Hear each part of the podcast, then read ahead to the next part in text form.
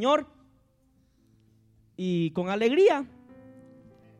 pase, pase sin pena. Está esperando que yo pase. Ya pasé. Pero pase pues con gozo. Amén.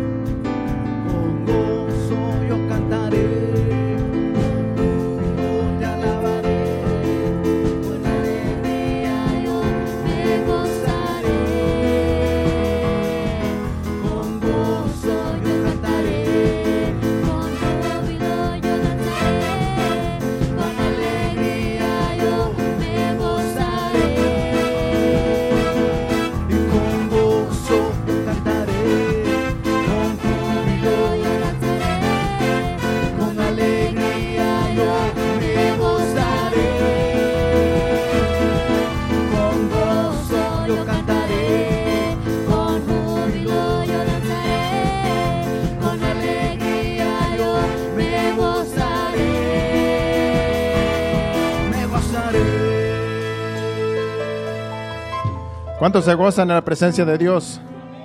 Nos gozamos, Padre Santo, y así, Señor, te presentamos estas ofrendas, Padre, diezmo lo que los hermanos hayan traído. Te pedimos, Señor, que tú lo recibas y que tú sigas bendiciendo a tu pueblo. En el nombre de Jesús, recíbelos. Amén. Puede tomar su lugar y gracias a Dios que estamos aquí en su casa. Bienvenidos a todos. Yo sé que por ahí hay un joven que no lo había visto. Eh, creo que es visita. ¿Dónde está por ahí? Vi un joven que vaya hasta atrás, ¿verdad? A un lado de Saudi, ¿verdad? Sí. Bienvenido. Bienvenido, joven. Yo sé que es primera vez que vienes porque no te había visto antes, a menos que hayas venido y no te hayamos visto. ¿O es tu sobrino? Ok.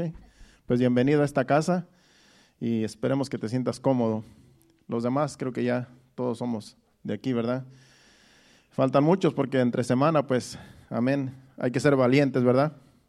Y como dijo el otro día Héctor, no, no es que los que no vinieron no sean, sino que, ¿verdad? A lo mejor no alcanzaron a llegar por el trabajo. Pero vamos a la palabra de Dios y así el Señor nos va a hablar en esta noche eh, por medio de su palabra, por medio del mensaje. Este es un mensaje que tiene que ver con nosotros, con la iglesia. Y vamos a ir a la escritura, a Primera de Pedro, capítulo 2, versículo 9. Y Dios nos va a hablar de quiénes somos nosotros, cómo Dios nos ve y con qué Dios nos compara versículo 9 de 1 de Pedro capítulo 2. Dice, mas vosotros sois linaje escogido, real sacerdocio, nación santa, pueblo adquirido por Dios, para que anunciéis las virtudes de aquel que os llamó de las tinieblas a su luz admirable. Dice que somos real sacerdocio, nación santa, pueblo adquirido por Dios. Dice, ¿para qué? Para que anunciemos las virtudes del que nos llamó de las tinieblas a su luz admirable. Nosotros somos un pueblo donde antes estamos en tinieblas. Antes que viniéramos a Cristo, nosotros no le servíamos a Dios, por lo tanto andábamos en tinieblas. Entonces ahora Dios quiere que anunciemos las virtudes del que nos llamó de las tinieblas a su luz. Ese es Dios, ese es el Señor Jesucristo. Entonces nosotros somos real sacerdocio. Somos una nación santa. Somos un pueblo que Dios escogió. No es que nosotros escogimos a Dios, es que Él nos escogió a nosotros. Esa es la diferencia. A veces creemos que nosotros venimos a los pies de Cristo porque nosotros escogimos eh, buscar a Dios, pero Dios nos escogió desde antes de la fundación del mundo. Desde antes de que este mundo fuera creado, ya Dios sabía que nosotros íbamos a estar en este mundo y Dios nos escogió, nos predestinó. Entonces somos real sacerdocio. ¿Qué es un sacerdocio? ¿Qué es un sacerdote? Es alguien que ministra en la presencia de Dios. En el Antiguo Testamento solamente había un, linaje, del linaje de Leví, que ministraban en el templo. Solamente eran los levitas y de su descendencia que ministraban en el templo en la presencia de Dios. Ellos eran los cantores, ellos eran los sacerdotes. Solamente ellos ministraban delante de Dios y el pueblo venía con sus ofrendas, con sus holocaustos, a presentarlas delante de Dios, pero ellos eran los que ofrecían los sacrificios que el pueblo traía. Ahora la diferencia es que cuando, ahora que Jesucristo murió y resucitó, ahora que Él dio su vida por nosotros, ahora todos venimos a ser sacerdotes. Todos podemos venir a la presencia de Dios a ofrecer nuestros sacrificios. Como estaba diciendo Marvin, cuando venimos a este lugar, le traemos adoración, alabanza, esas son ofrendas que nosotros le traemos al Señor. Esos son sacrificios que nosotros le traemos al Señor. ¿Por qué son sacrificios? Porque es un sacrificio que usted esté aquí.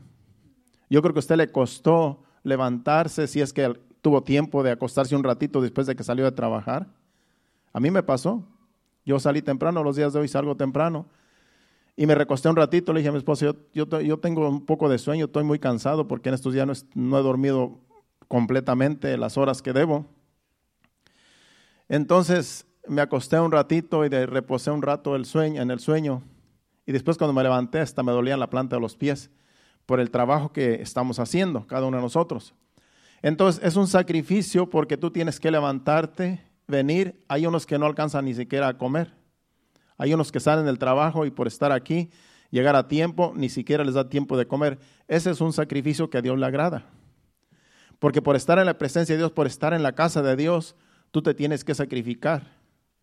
Entonces, esos son sacrificios que agradan a Dios. Entonces, cada uno de nosotros ministramos con nuestra vida, con nuestro cuerpo, con lo que hacemos, ministramos ofrendas y sacrificios delante de Dios. Todo lo que hacemos nosotros es un sacrificio para Dios que a Dios le agrada, porque todo lo hacemos para Dios. En el Antiguo Testamento, los animales eran el sacrificio. El pueblo solamente traía el animalito, la oveja, el becerro, lo que, lo que fuera para, para pagar sus pecados, porque solamente con un sacrificio podían borrar los pecados que tenían. Y ellos venían y, traían el, el, animalito al sacerdote, y el sacerdote lo sacrificaba, lo degollaba y lo ponía en un altar donde siempre había, había fuego. Y ese animalito se quemaba se consumía, ese era el holocausto. Entonces el pueblo venía y traía sus sacrificios, sus animales, y se iba para su casa satisfecho porque ese animalito que él trajo como ofrenda, como sacrificio, pagó por sus pecados que él tenía. Entonces se iban satisfechos para su casa. Se iban satisfechos porque ya el sacrificio había sido hecho. Ahora la diferencia es que nosotros somos el sacrificio. Esa es la diferencia, que nosotros somos sacerdotes, pero también somos el sacrificio. ¿Por qué? Porque cada día nos tenemos que negar a nosotros mismos. Ya Jesucristo pagó el precio por nosotros, Él nos justificó con el sacrificio perfecto, pero nosotros, cada día que nosotros le dedicamos a Dios, es una ofrenda a Dios. Ahora, por eso a Dios le agrada lo que hacemos. Porque los animales que se presentaban en ese tiempo solamente borraban los pecados, pero la gente seguía igual. Era solamente una rutina, eran como una ceremonia que se hacía, religiosas. Pero ahora en esta gracia, para Dios nosotros somos bien especiales, porque nosotros venimos a ser el sacerdocio y venimos a hacer también el sacrificio porque nos negamos a hacer nuestra voluntad. Ahora hacemos la voluntad de Dios.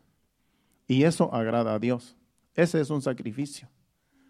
Muchos de nosotros, le aseguro que a veces nos vienen planes que quisiéramos hacer, pero cuando pensamos en la voluntad de Dios, decimos, yo no puedo hacer mis planes porque yo estoy en los planes de Dios entonces ya nuestros planes no, sirven porque nuestros planes no van de acuerdo a la voluntad de Dios. Entonces nosotros tenemos que ser sabios.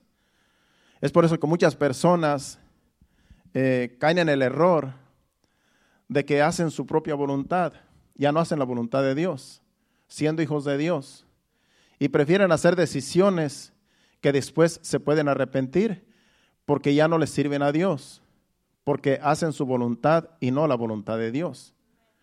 Hacen sus propias decisiones y, dejan de vivir como hijos de Dios. Dejan de vivir como sacerdotes que somos delante de Dios para ministrar ante su presencia. Y ya no les sirven, ya no le buscan, ya no, oran, ya no se congregan, ya no hacen lo que debe de hacer como iglesia, como sacerdotes. Por lo tanto, ya no están haciendo la voluntad de Dios, sino están haciendo su propia voluntad. Entonces, Dios en su palabra nos enseña cómo debemos nosotros, cómo, cómo nosotros agradamos a Dios y qué debemos hacer como sacerdocio en esta gracia. Entonces ya no se trata de nosotros, se trata de Dios. Ya no es de, ya, no es de nosotros, de, de, lo que yo puedo hacer, sino que ya lo que Dios hizo por nosotros, ahora nosotros cumplimos con obedecer a Dios. No con, no con obedecer nuestras propias ideas, sino ahora estamos obedeciendo a Dios. Y eso a Dios le agrada. Esos son sacrificios y ofrendas que agradan a Dios. Cuando tú sabes que tú podías estar a lo mejor en otro lugar, que a lo mejor tú podías estar en una posición, a lo mejor en tu trabajo, una posición mejor, pero tú has decidido negarte a ti mismo. A lo mejor te dan una posición en tu trabajo donde tienes más responsabilidad en el trabajo para rendir en el trabajo y tú has dicho, no, es que yo voy a la iglesia, es que yo tengo que estar en la iglesia, es que yo soy un, hijo de Dios y yo no puedo involucrarme tanto en una posición en la cual me va a desviar de la voluntad de Dios. Entonces tenemos que ser sabios, porque a todo nos puede pasar. A veces te ofrecen un trabajo, una posición, algo que tú sabes que te va a ir bien económicamente, financieramente, pero descuidamos lo esencial, que es ministrar en la presencia de Dios. Entonces tenemos que ser sabios qué decisión vamos a tomar cuando hay algo entre Dios y nuestras decisiones, algo que se interpone. Tenemos que escoger qué es lo mejor para nosotros, qué es lo que más nos conviene. Y eso pues la decisión la tenemos que ser sabia. Es por eso que nos tenemos que ir delante de Dios en oración. Señor, esto que esto es tuyo o esto no es tuyo esto que me están ofreciendo viene de ti o no viene de ti. Y cuando comparamos con la palabra de Dios la decisión que queremos hacer, nos vamos a dar cuenta si Dios está en el asunto o, o, en realidad es un obstáculo para que nosotros no sirvamos a Dios como debemos de hacerlo. Entonces, yo tengo aquí varias, eh, yo le puse aquí, el mensaje, se, el título es con qué compara Dios a su pueblo, o a su iglesia, o a los hijos de Dios. Ese es el título, con qué compara Dios a su pueblo. Esta es la introducción para la enseñanza, porque en realidad Dios, para Dios somos sacerdocio, pueblo santo, pero también Dios nos compara con muchas cosas como hijos de Dios. Y, y, es necesario nosotros saber con qué Dios nos compara para entender más eh, el propósito de Dios en los hijos, en, nosotros. Porque Dios hace comparaciones de nosotros. Que nosotros podamos entender cómo Dios nos ve y por qué nos compara con ciertas cosas de este mundo que nosotros nos relacionamos. Y podemos entender que la comparación que Dios hace con nosotros en otras cosas de este mundo nos relaciona de tal manera que nos abre los ojos al entendimiento y nos, y nos sentimos más especiales para Dios cuando entendemos las comparaciones de Dios hacia nosotros. Porque somos su pueblo, somos iglesia, pero también Dios nos compara. Por ejemplo, si vamos a Salmo 1, versículo del 1 al 3, ahí nos compara con un árbol. Es una buena comparación. Porque un árbol, como vamos a leer aquí, vamos a leer, bienaventurado el varón que no anduvo en consejo de malos, ni estuvo en camino de pecadores, ni en silla de escarnecedores se ha sentado, sino que en la ley de Jehová está su delicia, y en su ley medita de día y de noche. Será como árbol plantado junto a corrientes de aguas, que da su fruto a su tiempo y su hoja no cae, y todo lo que hace prosperará. Qué bonita comparación que Dios hace para un hijo de Dios.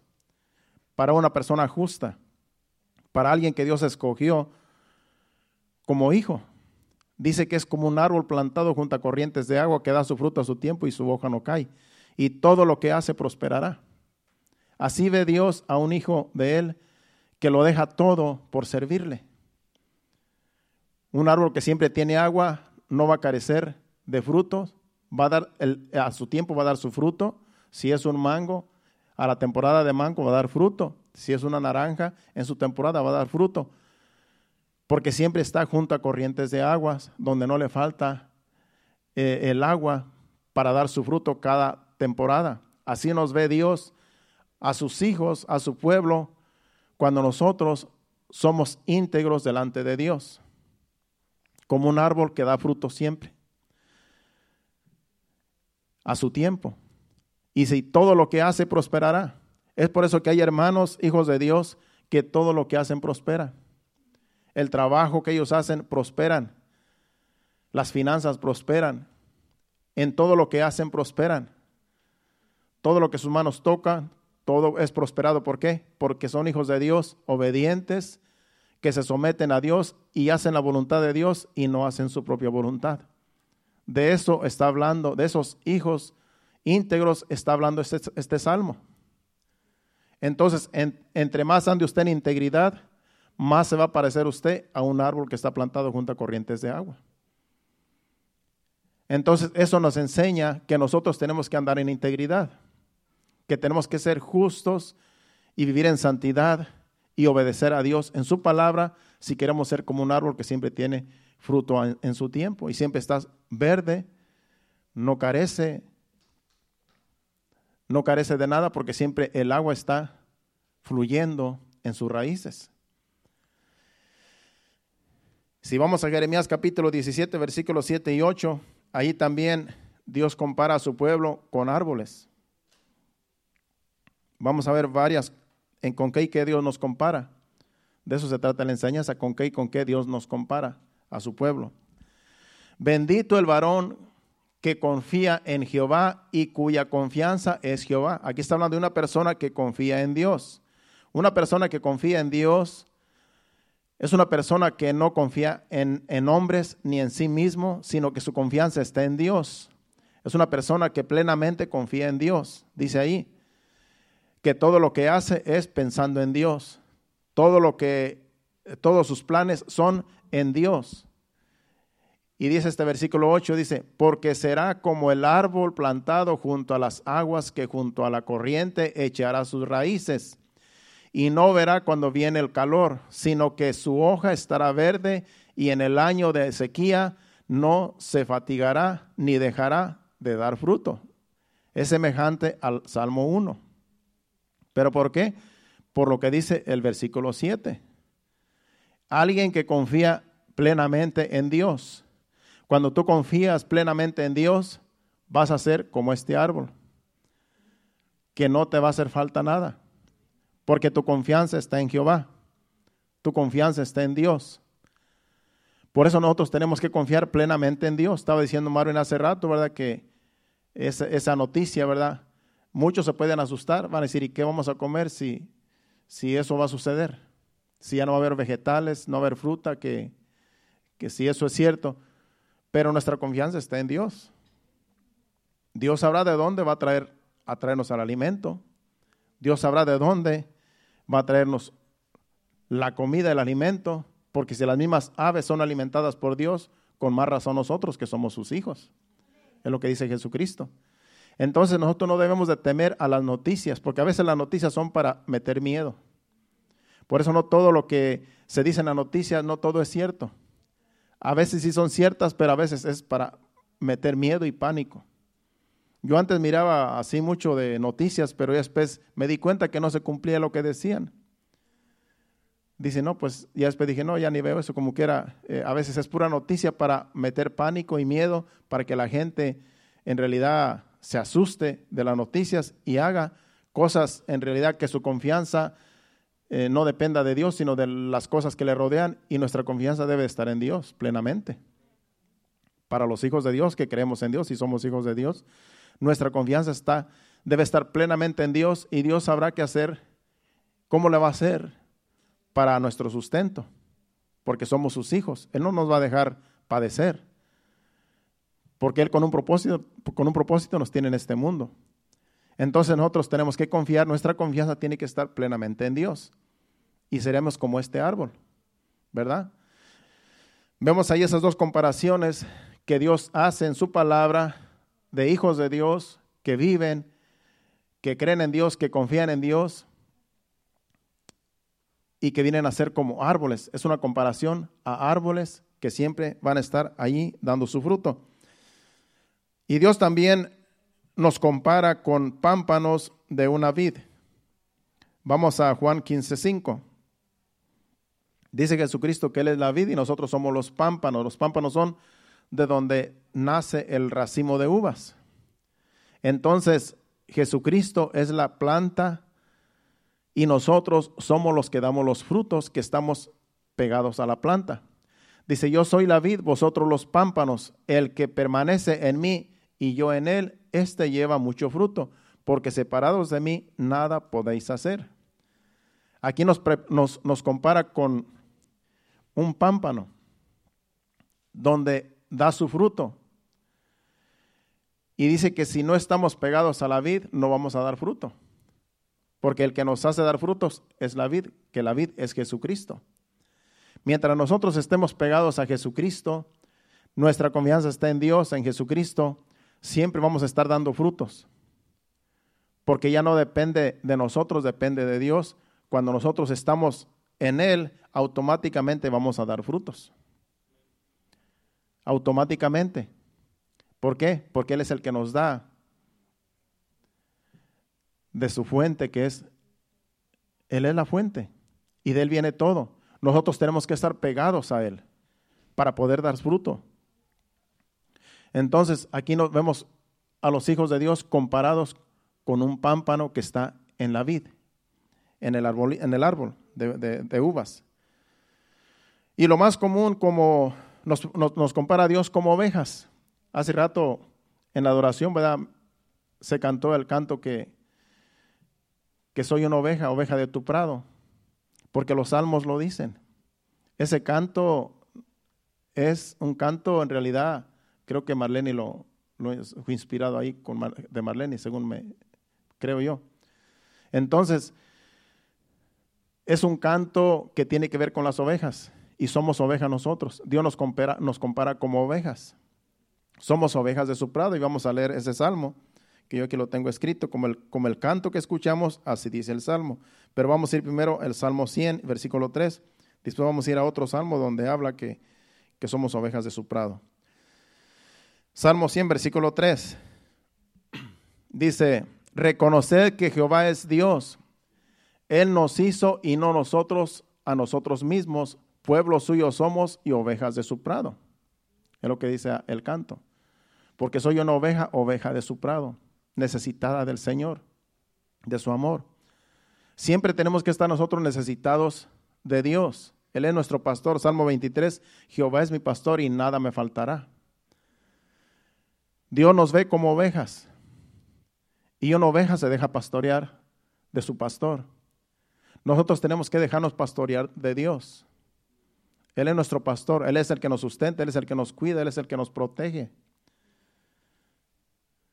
De Él depende todo lo que nosotros somos. Él sabe lo que nosotros necesitamos, el alimento que nosotros necesitamos. Él sabe cuál es el alimento que nosotros necesitamos a diario. Por eso cuando yo traigo una enseñanza, yo siempre voy delante de Dios, Señor, ¿cuál es el mensaje para tu pueblo? ¿De qué tú nos vas a enseñar en esta enseñanza? Da el mensaje que tu pueblo necesita porque es el alimento que necesitamos para seguir viviendo y seguir en este caminar. Entonces, como oveja, nosotros tenemos que ser alimentados con la palabra de Dios. Y Dios es nuestro pastor, Jehová es nuestro pastor. Dice, reconocer que Jehová es Dios, Él nos hizo y no nosotros a nosotros mismos. Pueblos suyos somos y ovejas de su prado.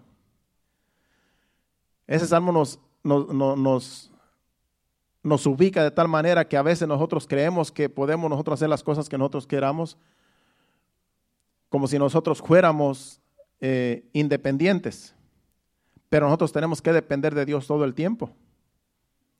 Cuando tú te sientes que eres independiente y que no dependes de Dios, estás perdido porque Dios es el que nos, nos cuida. Necesitamos un pastor que nos cuide, que vele por nosotros y Jehová es nuestro pastor. No podemos nosotros cuidarnos a nosotros mismos porque nosotros mismos en realidad necesitamos de un pastor, del cuidado de un pastor, porque somos ovejas. Acuérdese que en el ambiente espiritual nosotros no sabemos nada, solamente Dios sabe en el ambiente espiritual. Y Él es el único que nos puede cuidar. Él sabe de los peligros que nos rodean porque nosotros no sabemos nada. Él es el que sabe lo que puede suceder mañana. Y Él nos puede llevar por caminos donde no vamos a correr peligro. El día de mañana tú te levantas, te vas a trabajar y tú no sabes qué va a pasar. Pero como estás en las manos de Dios, vives dependiendo de Dios, le pides a Dios que te guarde, que te proteja, que te lleve por, tu, buen camino y no te pasa lo que el plan que el, diablo tiene, que es nuestro enemigo. Planes que tenga eh, siniestros de un accidente o de algo que nos suceda. El Señor nos guarda de esos peligros, porque somos sus ovejas. Entonces nosotros tenemos que depender de Él siempre, por eso tenemos que estar siempre en comunión con Dios. Tenemos que siempre orar, Señor, guárdame, guárdanos, protégenos. Líbranos de peligros, líbranos de males. Eso es una oveja humilde que se deja pastorear. Es una oveja que depende de, de su pastor, de Dios. Y así Dios nos compara. Porque cuando venga el lobo, el único que nos puede librar es Dios. Un lobo no se, una, una oveja no se puede defender de un lobo. No tiene la oveja ninguna defensa en contra de un lobo. Pero si Jehová es nuestro pastor, Él sí nos puede librar del lobo. ¿Cómo una oveja se puede defender de un lobo si la oveja no puede ni correr? No tiene ni dientes, ni colmillos para defenderse, ni garras para defenderse de un lobo. Fácilmente el lobo viene y la agarra. Pero como Jehová es nuestro pastor, Él nos cuida de esos lobos. Él nos cuida de los peligros que nos rodean, porque somos sus ovejas. Nosotros lo que tenemos que hacer siempre, confiar en Él, estar cerca de Él. No irnos por allá a las escondidas a hacer cosas, porque ese es el problema, que hay ovejas que se van y se pierden por allá las escondidas y allá son atrapadas por el lobo, porque se salen del rebaño y van y hacen su propia voluntad y no se someten a su pastor. Entonces, ahí viene el problema después. ¿Por qué? porque no están en la voluntad de su pastor, del, de Dios, sino que hacen su propia voluntad y pagan las consecuencias. Pero cuando nosotros nos damos cuenta que somos sus, sus ovejas y aunque hayamos fracasado por allá haciendo cosas indebidas, cuando nos damos cuenta que estamos perdidos, clamamos a Él, como el canto. Venimos a Él y el Señor nos toma en sus brazos y venda nuestras heridas, si es que fuimos eh, atacados por esos lobos. Él tiene cuidado de sus hijos, de sus ovejas, porque Él es el pastor. Ahí vemos una comparación a ovejas. Vamos ahora al Salmo 78, versículo 52, donde también allí compara Dios al pueblo que sacó de Egipto y lo llevó, dice, como ovejas. Hizo salir a su pueblo como ovejas y los llevó por el desierto como un rebaño. Así llevó Dios por medio de Moisés a todo su pueblo que salió de Egipto, como un rebaño de ovejas en el, en el desierto. Y dice que Dios los cuidaba de animales. Dice que Dios los cuidaba de animales que les que les mordieran las serpientes. Acuérdese que en el desierto hay escorpiones y hay serpientes. Y usted ve ese pueblo salir, eran millones, se dice que eran millones. Salir por ese desierto y Dios los iba pastoreando como un rebaño, dice. Dios nunca dice que solamente una vez los mordieron serpientes porque Dios se las mandó. porque eran rebeldes, porque enojaron a Dios. Y dice que, que permitió que la serpiente los mordieran y muchos murieron, pero porque Dios mismo se las envió para darles un castigo, porque ya habían cansado a Dios de su incredulidad y de su rebeldía. Entonces mandó a Moisés a que hiciera una serpiente de bronce.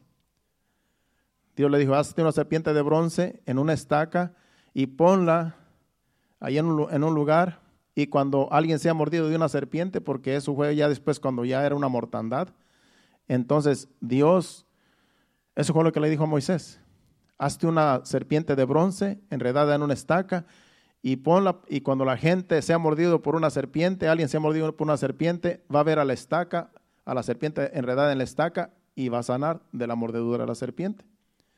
Pero todo el desierto Dios los, guardó de, serpientes y de escorpiones y de todo animal, porque Dios los iba pastoreando por el desierto. Dice que en todo ese tiempo que iban por el desierto, su calzado no se desgastó, sus vestidos no se desgastaron. Acuérdese que en el desierto no había tiendas para comprar. Entonces Dios tenía que cuidarlos de que no se les gastara la ropa. Dios Imagínense, Dios pastoreando a su pueblo por 40 años, no fueron ni 5 años ni 10, 40 años, en 40 años no necesitaron ir al mall, no necesitaron ir a la Walmart, ni a JCPenney, que ya casi, ya solamente hay una tienda aquí en Naples, creo, que es donde yo voy a comprar mi ropa.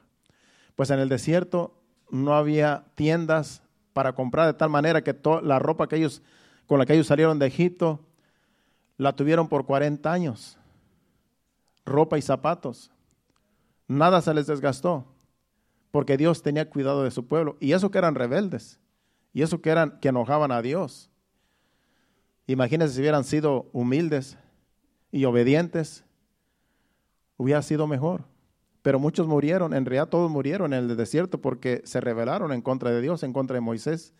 Pero Dios así los miraba como un rebaño, como ovejas que necesitaban de su pastor.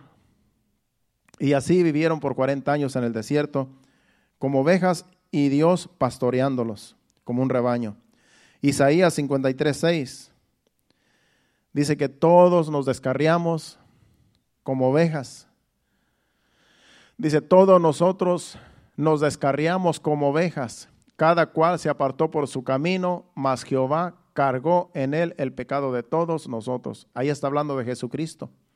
Cuando Jesucristo Ahí está hablando de Jesucristo porque Jesucristo fue enviado como un cordero para el sacrificio. Y dice que todos nosotros nos descargamos como ovejas y cada cual se apartó por su camino, mas Jehová cargó en él, en Jesucristo, el pecado de todos nosotros. Aunque nosotros hemos sido desobedientes ante Dios, ante su palabra, ante su voluntad, pero Jesucristo pagó el precio por nosotros. Es por eso cuando alguien de nosotros se descarría, se aparta, tiene todavía el privilegio de regresar. Tiene todavía el privilegio de arrepentirse y volver. Porque mientras estamos en la gracia hay tiempo para el arrepentimiento. Muchos se han descarriado, muchos hijos de Dios, ovejas se han descarriado, como ovejas descarriadas, dice allí. Pero Jesucristo pagó el precio de tal manera que hay tiempo para el arrepentimiento y para volver a los, a los brazos del Señor, como ovejas. Dios siempre está esperando que esas ovejas que se descarrían vuelvan otra vez al redil. Él está esperando que un día ellos vuelvan voluntariamente al redil. Y a veces el pastor tiene que ir a buscarlas y traerlas al redil, porque están perdidas, ya no hayan cómo regresar, no hayan el camino para volver porque el diablo los confunde, el mundo los confunde, y a veces es necesario que el pastor vaya y las busque y las traiga otra vez al redil de donde, de donde salieron. Entonces ahí es donde Dios a nosotros como pastores nos pone el sentir de ir a buscarlas.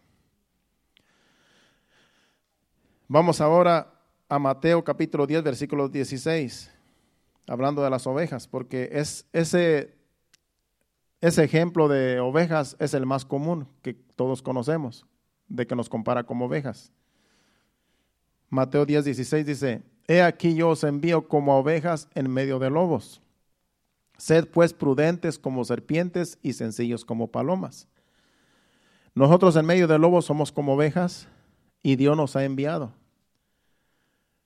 Dice que el Señor nos envía como ovejas en medio de lobos.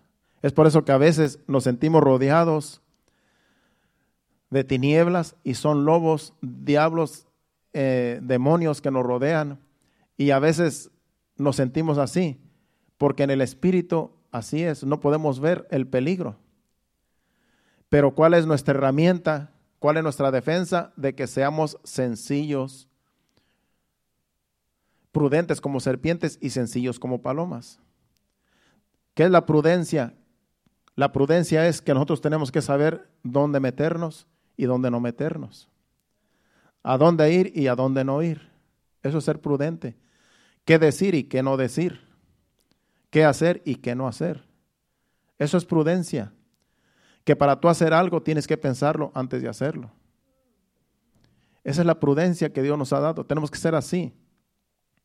No podemos nosotros meternos en cualquier lugar, ir a cualquier lugar. Oh, yo voy para allá, nada me va a pasar. Yo me meto aquí, aquí nada me pasa. Yo hago lo que yo quiera. Eso no, eso no es ser prudente, eso es ser imprudente. Entonces dice que seamos prudentes. A los hijos de Dios no nos podemos meter en cualquier lugar ni ir para donde queramos. Tenemos que ser prudentes porque donde quiera está el peligro. Y dice que tenemos que ser sencillos como palomas. ¿Qué quiere decir? Que delante de Dios tenemos que ser humildes y mansos. Pero tenemos que ser prudentes. Muy importante. Esas dos herramientas nos ha dado Dios como hijos suyos para poder nosotros sobrevivir en este mundo. Porque por donde quiera nos rodea el peligro, por donde quiera están las tentaciones, por donde quiera está acechando los demonios y este mundo que también absorbe a mucha gente con todo lo que sucede a nuestro alrededor. Entonces es la herramienta de cada uno de nosotros, ser sencillos y ser prudentes. Esa es nuestra herramienta que Dios nos ha dado. Vamos ahora a 1 de Pedro capítulo 2, versículo 25. Para terminar ese segmento de, de que somos ovejas.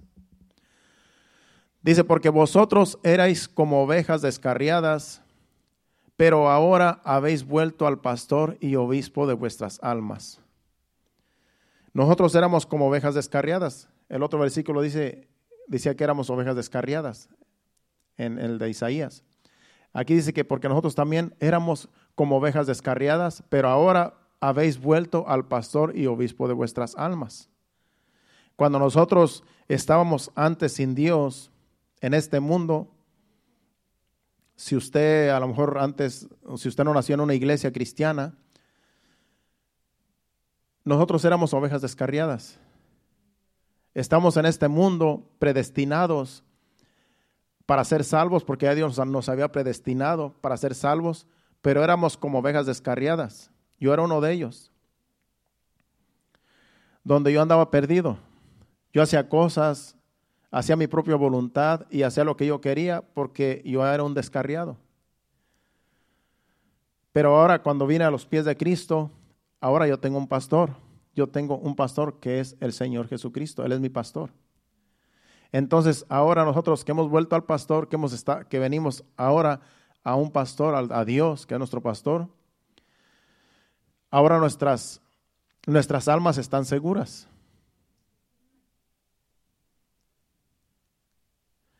Nuestras almas están seguras con el pastor de pastores, con Jesucristo. Porque de lo que se trata es del alma que tenemos. El alma que tenemos es el alma que nunca va a morir. El alma que tenemos es eterna. Esta alma un día va a estar en una eternidad, va a estar con Dios disfrutando de su presencia. Pero lastimosamente aquellos que no son sus ovejas, que no son su pueblo, no van a estar en su presencia, sino van a estar en un lugar de tormento eternamente y para siempre. Entonces nosotros como ovejas tenemos que depender de Dios completamente día con día, porque queremos estar un día en su presencia por toda una eternidad, cuando partamos de este mundo. Ese es el objetivo principal de buscar de Dios. No de lo que estamos viviendo ahora, que hay bendiciones para los justos, hay bendiciones para aquellos que son hijos de Dios. Dios nos bendice, nos prospera, Dios nos da las comodidades que necesitamos, pero lo más importante es el alma que tenemos dentro. Esa alma que tenemos dentro es eterna, nunca va a morir. Y todo lo que hacemos nosotros es por nuestra alma. Todo lo que yo hago en este ministerio de pastorear, de enseñar, de predicar el Evangelio, es porque mi alma le pertenece a Dios. Y lo menos que puedo hacer yo es enseñar la palabra de Dios, que es lo que estoy haciendo ahora. Lo menos que puedo hacer yo es dirigir un rebaño, como es aquí remanente fiel. Entonces todo lo que hacemos nosotros es por nuestra alma, pero también para que las demás almas que nosotros conocemos o podamos nosotros acercar a los pies de Cristo sean salvas también. Porque dice Jesucristo que demos de gracia lo que por gracia hemos recibido.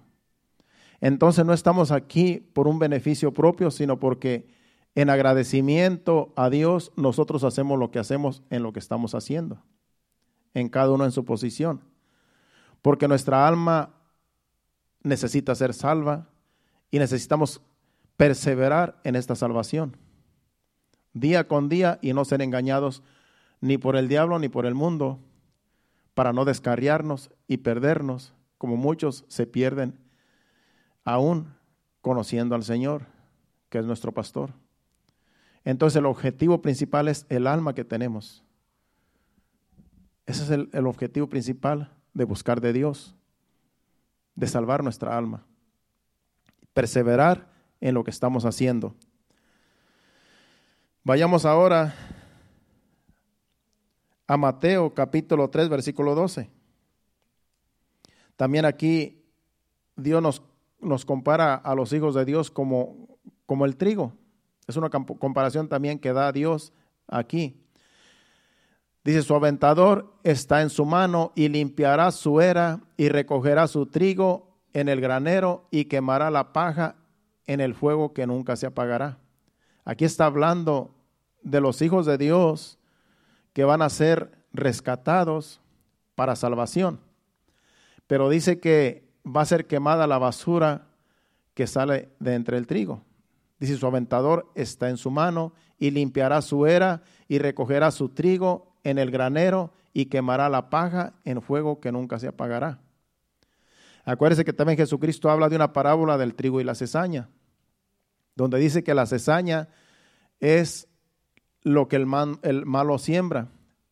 El diablo mismo dice que siembra la cizaña con el trigo y crecen juntas y no se puede arrancar la cizaña, porque si se arranca la cizaña se puede también arrancar el trigo. Entonces el Señor en su parábola dice, hay que dejar que crezcan juntos, tanto la cizaña como el trigo, y en el tiempo de la cosecha será quemada la cizaña y el trigo será llevado en graneros. Entonces aquí compara a su pueblo con el trigo. Somos trigo para Dios también. Esa es la comparación que da en este versículo. Es el único versículo que encontré yo donde Dios compara a su pueblo con trigo. Ya vamos casi para terminar. En Primera de Pedro capítulo 12, versículo 5, el apóstol nos compara como piedras. Primera Pedro 2, 5. Ahí nos compara como piedras también a su pueblo. Vosotros también como piedras vivas, sed edificados como casa espiritual y sacerdocio santo, para ofrecer sacrificios espirituales aceptables a Dios por medio de Jesucristo. ¿Se acuerda que en el, en el versículo 9 de ese mismo capítulo dice que somos real sacerdocio? Aquí dice que como piedras vivas, nosotros, porque antes de estos versículos está hablando de Jesucristo, que Él es, él es la roca, Él es la piedra angular. Y, nosotros dependemos de Cristo, por, por, eso se nos llama piedras vivas. Dice que nosotros como también como piedras vivas, sed edificados como casa espiritual y sacerdocio santo para ofrecer sacrificios espirituales aceptables a Dios por medio de Jesucristo. Es como dije al principio, que somos sacerdotes y los sacrificios que hacemos son sacrificios espirituales. Son sacrificios que agradan a Dios. Todo lo que hacemos nosotros son sacrificios que agradan a Dios. Ya sea el predicar, el enseñar, el venir y congregarse, el traer ofrendas, ya sea el tocar un instrumento, cantar o simplemente usted estar allí alabando a Dios, adorando a Dios, son sacrificios, son ofrendas a Dios que todos venimos a ofrecer. Somos su pueblo, no solamente los que ministran, son no solamente los que cantan, no solamente los que predican, no solamente los que sirven, sino que todos somos sacerdotes de Dios, toda la iglesia. Aunque usted nada más está ahí parado, sentado y alabando, adorando a Dios, usted también es sacerdote. Usted está haciendo una función, usted se está congregando. Porque no todos hacemos la misma función. No todos cantan, no todos tocan, no todos predican, no todos enseñan, no todos sirven, pero todos somos un pueblo que Dios ha escogido. Todos venimos a ser sacerdotes. Ahí no dice que solamente los que sirven, no dicen que todos aquellos que venimos a ser hijos de Dios somos sacerdotes. Nación santa, pueblo adquirido por Dios. Para ofrecer, ofrecer sacrificios espirituales aceptables a Dios por medio de Jesucristo. Todo lo que hacemos nosotros lo hacemos por medio de Jesucristo. En el nombre de Jesucristo hacemos nosotros todas las cosas. Este rebaño, esta iglesia es en el nombre de Jesús. Porque Jesucristo está en medio de nosotros. Dice, donde dos o tres estén congregados, ahí estaré yo. Entonces, por medio de Jesucristo es que nosotros hacemos todo para gloria y honra de Dios Padre. Entonces, ahí vemos ese otro ejemplo, esa otra, otra comparación, como piedras vivas. Así también nos compara Dios, como si fuéramos piedras vivas. También Dios nos compara a su pueblo con un tesoro en, en Éxodo capítulo 19, versículo 5. Allí vemos la comparación de Dios a su pueblo, el pueblo, el pueblo de Israel, pero ahora la iglesia de Cristo somos el pueblo de Dios. Vemos ahí capítulo 19, versículo 5. Ahora pues, si dieres oído a mi voz y guardares mi pacto, vosotros seréis mi especial tesoro sobre todos los pueblos, porque mía es la tierra mía es toda la tierra. Dice, si dieres oído a mi voz, ¿cuál es la voz? La palabra de Dios. Usted está aquí escuchando palabra de Dios, usted está poniendo oído a su voz, que es la voz de Dios, es la palabra de Dios. Y dice, y guardares mi pacto, guardares sus mandamientos, su palabra, vosotros seréis mi especial tesoro. Y sobre todos los pueblos, porque mía es la tierra. Dios nos exhibe a nosotros como si fuéramos un tesoro, sobre todos los pueblos, sobre todos aquellos que no son su pueblo. Acuérdese que todo el mundo no es pueblo de Dios. Somos creación de Dios todos, pero solamente aquellos que vienen y aceptan a Jesucristo como su Salvador vienen a ser hijos de Dios, pueblo de Dios. No todo el mundo es pueblo de Dios. Hay de todo en este mundo, pero solamente los que servimos a Dios, los que nos negamos a nosotros mismos y cargamos su cruz, nuestra cruz, perdón, dice Jesucristo, todo el que quiera venir en pos de mí, tome su cruz, cargue su cruz y venga y sígame. Solamente aquellos que nos esforzamos, que venimos, que servimos, que hacemos lo que estamos haciendo, somos hijos de Dios, que hacemos su voluntad. Si hacemos su voluntad, si escuchamos su palabra y vivimos conforme a su voluntad, entonces nosotros somos un especial tesoro para Dios. ¿Qué es un tesoro? Es algo que algo preciado que alguien tiene. Y Dios nos tiene a nosotros, la iglesia, como un tesoro, el cual nos puede exhibir. Nos exhibe delante del diablo y delante del mundo. Somos un especial tesoro para Dios. Usted no es cualquier cosa. Usted es una persona importante para Dios porque ha sido escogido como un tesoro en sus manos. Entonces, no se siente usted menospreciado porque usted es un hijo de Dios. Usted se sienta así que usted vale mucho para Dios. Aunque el mundo nos juzgue, el mundo nos critique, el mundo se burle de nosotros, pero delante de Dios somos un tesoro. No, tiene precio. Usted no se menosprecie, eh, no, se, no se sienta menos que nadie. Somos para Dios su especial tesoro. Así debemos de vernos nosotros también. Así como Dios nos ve, así somos nosotros un especial tesoro. Y por último vamos a Malaquías 3, 16 y 17, donde también ahí compara a aquellos que viven en justicia, aquellos que viven, así como leímos en, en Éxodo. Dice aquí, entonces los que temían a Jehová hablaron cada uno a su compañero y Jehová escuchó y oyó y fue escrito libro de memorias delante de él para los que temen a Jehová y para los que piensan en su nombre. Y serán para mí especial tesoro, ha dicho Jehová de los ejércitos, en el día en que yo actúe y los perdonaré como el hombre que perdona a su hijo que le sirve.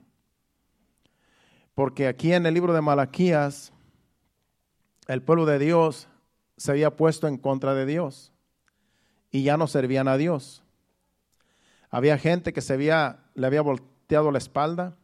Aún los sacerdotes son reprendidos por Malaquías. Pero dice que aquellos que viven en justicia, aquellos que buscan a Dios, aquellos que, que aman a Dios, aquellos que le sirven, aquellos que se someten a Dios, dice que serán para Dios su especial tesoro. Y serán para mí, dice ahí, especial tesoro, ha dicho Jehová de los ejércitos, el día en que yo actúe y los perdonaré como el hombre que perdona a su hijo que le sirve. No importa que hayas tú hecho, no importa que tú algún día hayas volteado la espalda a Dios. Cuando tú reconoces que Dios es tu Padre, que Dios es tu pastor, Dios nos perdona. Dios nos perdona. ¿Por qué? Porque somos sus hijos. Así como el Padre perdona a su Hijo a quien quiere, así Dios perdona a su, pueblo también, aquel que le sirve. A veces nosotros ofendemos a Dios, a veces a lo mejor le volteamos la espalda cuando hacemos algo indebido, pero cuando nosotros reconocemos que tenemos un Padre, que tenemos a Dios, que es nuestro Padre y que lo hemos ofendido, podemos venir en arrepentimiento y Dios nos va a perdonar, porque Él es nuestro Padre y nosotros somos sus hijos. Y siempre los padres van a perdonar a sus hijos que vienen y les piden perdón. Imagínese Dios, que Dios es Padre en realidad eterno, es, el Padre que en realidad tiene misericordia y verdaderamente ama a sus hijos. Nosotros amamos a nuestros hijos y siempre que nosotros los vamos a perdonar cuando vengan arrepentidos, con más razón nuestro Padre Celestial va a perdonarnos a nosotros cuando nosotros pecamos. Por eso no se sienta menospreciado, hermanos. Somos de mucho valor para Dios. Todas las comparaciones que vimos y ahora que somos un tesoro para Dios en estos versículos, no somos cualquier cosa, hermanos. Valemos mucho para Dios. Y es por eso que nosotros tenemos que amarnos los unos a los otros, porque así como Dios nos ve, así tenemos que vernos nosotros también los unos y los otros. Usted ve a su hermano como, lo que, como Dios lo ve. Ve a su hermana como Dios la ve. No como nosotros los vemos, sino como Dios nos ve a nosotros. Un padre quiere a todos sus hijos, un padre ama a todos sus hijos, una madre ama a todos sus hijos, no hay diferencia. Dios también a su pueblo, a todos nos ama por igual, no hay diferencia. A veces la diferencia la hacemos nosotros porque en realidad somos a veces carnales y empezamos a ver diferencias entre nosotros y ese es el problema. Pero Dios a todos nos ama por igual y para, todo, para Dios todos somos iguales. Así es que somos un tesoro para Él y así nos ve Dios y así lo somos porque Él lo dice, no porque nosotros lo digamos, sino porque Él lo ha dicho. Es su palabra. ¿Cuántos dicen amén? ¿Qué tal si nos ponemos de pie y le damos gracias a Dios? Ese ha sido el mensaje que Dios nos ha traído en esta noche. Le damos gracias a Dios por su palabra, por el mensaje. Y vamos a ponernos de pie y pasen al altar. Nos vamos a despedir a nuestros hogares, pero no sin antes cantarle un canto de adoración al Señor. Padre Santo, Padre bueno, dele gracias a Dios ahí por, por el mensaje, porque Dios nos ha hablado. Y si usted quiere pedir perdón a Dios allí, si es que usted lo ofendió y la palabra lo redargulló, pues pídale perdón allí si algo hizo usted que a Dios no le agradó y, y póngase a cuentas con Dios. Acuérdese que Él es nuestro pastor.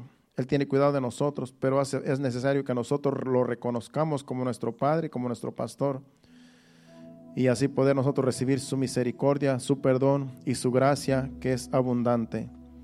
Gracias Señor, gracias Padre Santo por tu palabra, por el mensaje. Gracias, Señor, que tú nos has hablado. Gracias porque todavía, Señor, tú nos sigues hablando porque somos tu pueblo, somos tus hijos. Tú eres nuestro Padre y tu Santo Espíritu que nos cuida, nos protege, nos guía. Gracias, Espíritu Santo. Recibe la gloria, Padre, recibe la, la honra por siempre, Señor. Aquí te dedicamos este canto, Señor, antes de despedirnos. Recíbelo, Señor, de parte nuestra, en el nombre de Jesús. Adora a Dios y así nos despedimos en breve.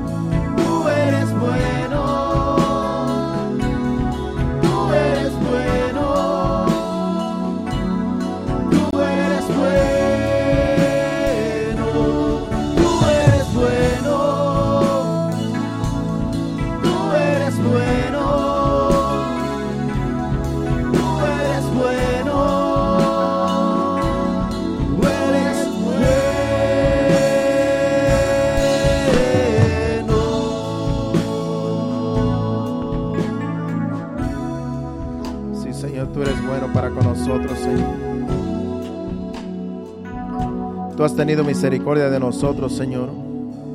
Aunque a veces hemos sido infieles, tú permaneces fiel, Señor. Tú nunca cambias, Señor.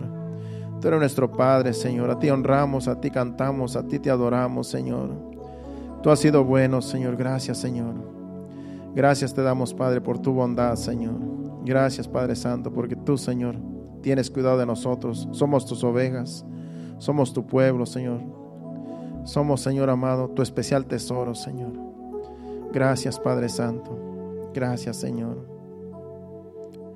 Padre Santo, Señor, nos despedimos no de tu presencia, sino de este lugar, Señor. Y te pedimos que tú vayas con nosotros en el camino, en los vehículos, que cada uno vamos a ir a nuestros hogares, Señor. Que tu paz vaya con nosotros, Señor, y que lleguemos con bien a nuestros hogares. Y que tú des descanso a nuestro cuerpo. En el reposo del sueño, Señor, que podamos descansar en tu presencia, Señor. Y el día de mañana, Señor, que nos levantemos fortalecidos, Señor y en buena salud, Padre Santo, para ir a nuestras labores, Señor. Te lo pedimos en el nombre de Jesús. Llévanos con bien, en tus manos nos ponemos. Amén y amén. Gracias, Padre. Dios los bendiga, estamos despedidos. El viernes aquí a las 7.30. Hacia adelante, iglesia.